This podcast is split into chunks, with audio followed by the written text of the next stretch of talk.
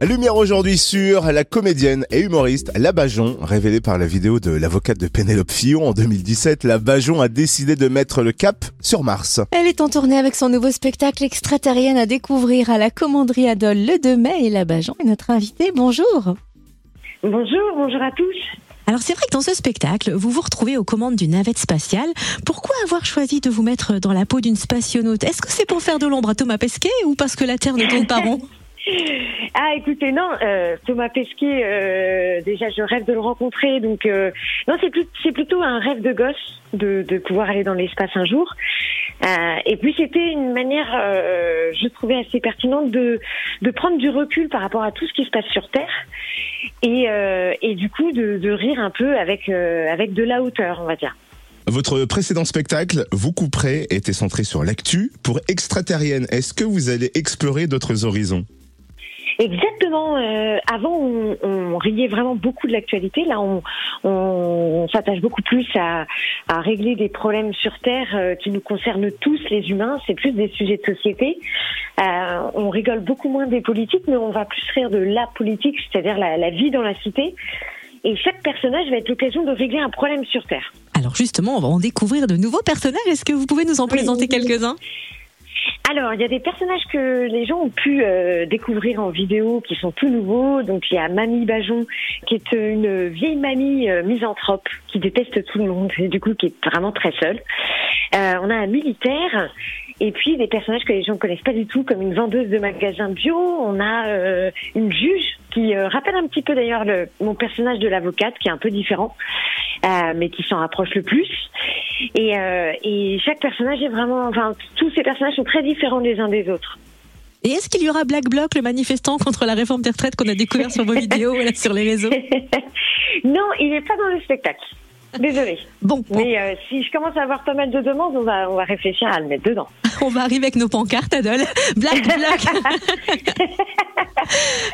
Alors le spectacle, il dure environ une heure et demie. Et combien de temps il a fallu pour, pour l'écrire, le mettre en scène? Est-ce que vous, d'ailleurs vous travaillez seul euh, à l'écriture et la scénographie? Alors non, non, non, je suis accompagnée en coécriture avec euh, Vincent Leroy, euh, qui est la voix du journaliste que vous pouvez entendre dans, mes vidéos. Euh, c'est une vraie collaboration et on travaille tous les deux à chaque fois sur le spectacle, sur les vidéos. Et, et voilà, c'est vraiment une collaboration qui dure depuis huit ans. Votre humour est grinçant, sans filtre, à l'heure où l'on utilise beaucoup les filtres sur les réseaux sociaux. Le sans filtre est appréciable. Est-ce que c'est naturel chez vous d'être sans filtre? Bah écoutez, moi j'ai co- j'ai connu euh, les années 80, j'ai grandi avec les années 90 aussi, euh, avec les nuls, avec les inconnus, et en fait euh, cet humour-là euh, m'a façonnée, m'a construite. J'ai aussi beaucoup écouté Coluche quand j'étais jeune grâce à ma maman, et du coup en fait, euh, ben moi j'ai cet humour-là, et j'ai pas envie de bah, de me censurer, de me mettre des limites. Donc euh, aujourd'hui dans un monde où tout est effectivement, comme vous le dites, un peu filtré, un peu euh, lissé. Euh, j'ai peut apparaître comme euh, comme un humour un peu trash, alors que pas du tout, en vrai, pas du tout. C'est euh, juste un humour un peu décomplexé et je fais, euh, euh, ça va peut-être vous surprendre, mais je fais quand même assez attention à la manière dont je dis les choses. On imagine que la formule est choisie, mais on avoue que on a l'impression que c'est plus difficile de nos jours parfois d'oser être sans filtre, comme s'il fallait faire attention à tout et limite s'auto-censurer parfois. Oui, parce que euh, et moi je trouve que c'est pas du tout euh, à cause des télés ou à cause des des, des gens euh, qui peuvent être entre mille guillemets importants, les élites. C'est plus, je trouve, la faute des gens sur Internet qui s'offusquent très très très rapidement pour un oui ou pour un non. Et du coup, en fait, euh, pour la moindre vanne, il peut y avoir un scandale. Et euh, je trouve ça désolant en fait, désolant parce que du coup, euh, beaucoup d'humoristes euh, bah, se censurent, comme vous dites, ont peur. Et euh, alors moi, je m'en fiche un peu. Hein. Moi, je m'en fiche. Hein. J'ai choqué pas, pas mal de fois des gens qui m'expliquaient la voix tremblotante euh, sur les réseaux qu'ils avaient été très déçus ou très choqués. J'en ai un petit peu rien à faire parce que euh, il y a un moment donné, en fait, faut se sentir libre de rire, de rire de tout. Je veux dire, quand euh, tout le monde était en train de crier "Je suis Charlie", bon ben aujourd'hui, en a plus beaucoup, quoi. Donc moi j'ai envie de pouvoir rire de tout et pas n'importe comment. Je fais toujours attention, comme je vous dis, mais j'ai pas envie de me censurer. Et à chaque fin de spectacle, vous tenez à faire une séance de dédicace. Ça vous tient à cœur d'être très proche de votre public? Ouais, c'est vraiment très important pour moi. Euh, je me suis fait connaître avec Internet et donc du coup de faire des spectacles, ça transforme vraiment le, le virtuel en réel et de pouvoir rencontrer tous ces gens qui me suivent via les réseaux. Euh, c'est une grande émotion à chaque fois. C'est une manière aussi de prolonger ce moment de bonheur qu'on a qu'on a tous vécu pendant le spectacle. Et, euh, et de, de, les rencontrer, c'est toujours une grande joie. Et surtout, en fait, ça me redonne vraiment foi en l'humanité parce que on se rend compte que les gens sont vraiment adorables. Parce que sur le net, parfois, c'est dur. Parfois, on se retrouve avec des commentaires qui sont euh, abjects, vraiment très violents.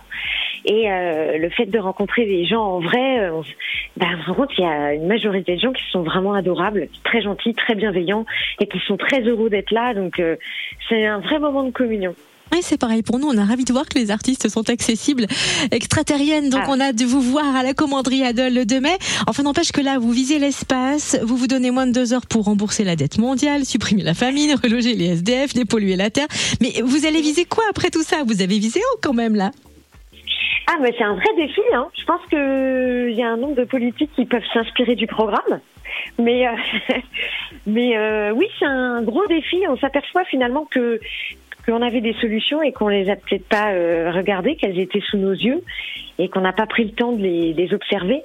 Et, et parfois, c'est peut-être plus simple que ce qu'on croit.